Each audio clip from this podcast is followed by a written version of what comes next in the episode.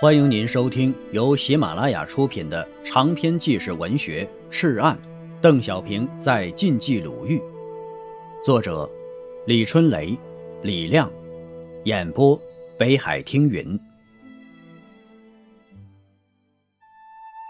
第一章：赤红对仓皇的探问。第五节：郭挺一推荐的人正是薄一波。薄一波等人过来后。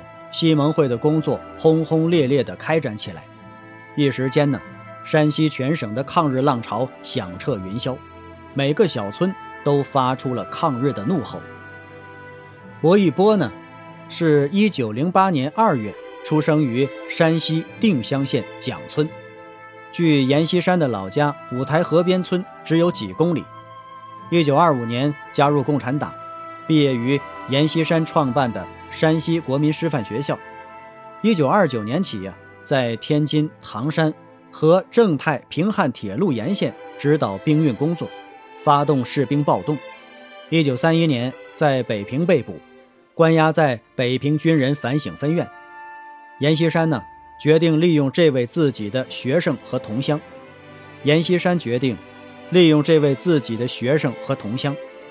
一九三六年的八月呀。阎锡山吩咐郭挺一从山西银行里提一笔巨款，到北平营救，并亲自给北平当局最高长官宋哲元写了一封信。其实啊，这时候中共北方局也在积极努力。若日本人占领平津，北平监狱里关押的一批党的骨干，如薄玉波、刘兰涛、安子文等，有可能被杀害。而当时的国民党北平当局啊，有个声明：凡狱中共产党员，只要写一份自首书，表示放弃共产主义，出狱后不再从事中共的活动，便可以释放。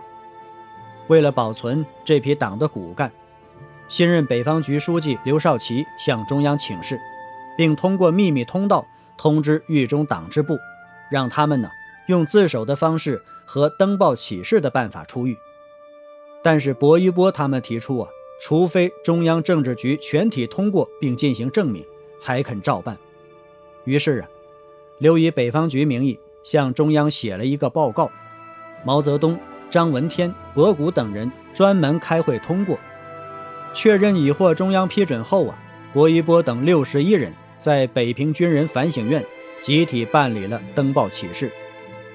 薄一波经党营救出狱后呢？阎锡山主动邀请他到山西工作，但是薄一波不愿意回山西，一是山西是他的老家，二是他原来一直做国民党的基层工作，现在去与阎锡山打交道没有经验。在刘少奇的竭力鼓动说服下呀，薄一波才答应回晋。阎锡山在他的官邸里呀，亲自接见了薄一波，谈性颇浓啊，当场就明言。委任他主持西盟会的工作。饭后啊，严在手掌上写了个大大的人字，伸给在座的高级干部观看，意思是说呀，薄真的是一个人才。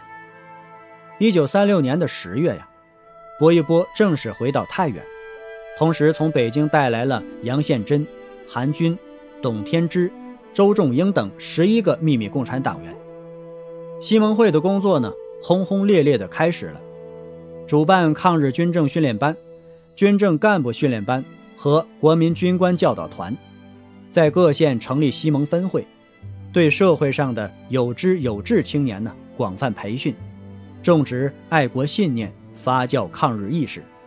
一时间呢，山西全省的抗日浪潮响彻云霄，每个小村呢都发出了抗日的怒吼。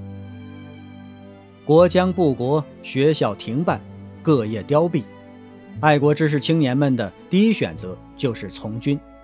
据统计呀，七七事变之前，到山西各地从事抗日活动的全国青年有五万余人，山西成为热血青年竞相投奔的地方。随着日军迫近和大同会战的失败，阎锡山认识到旧军战斗力不强。提出请薄一波帮助他训练一支新军，由他配发新式枪弹。一九三七年八月一日，山西青年抗敌决死队第一支队正式成立，伯亲任政委。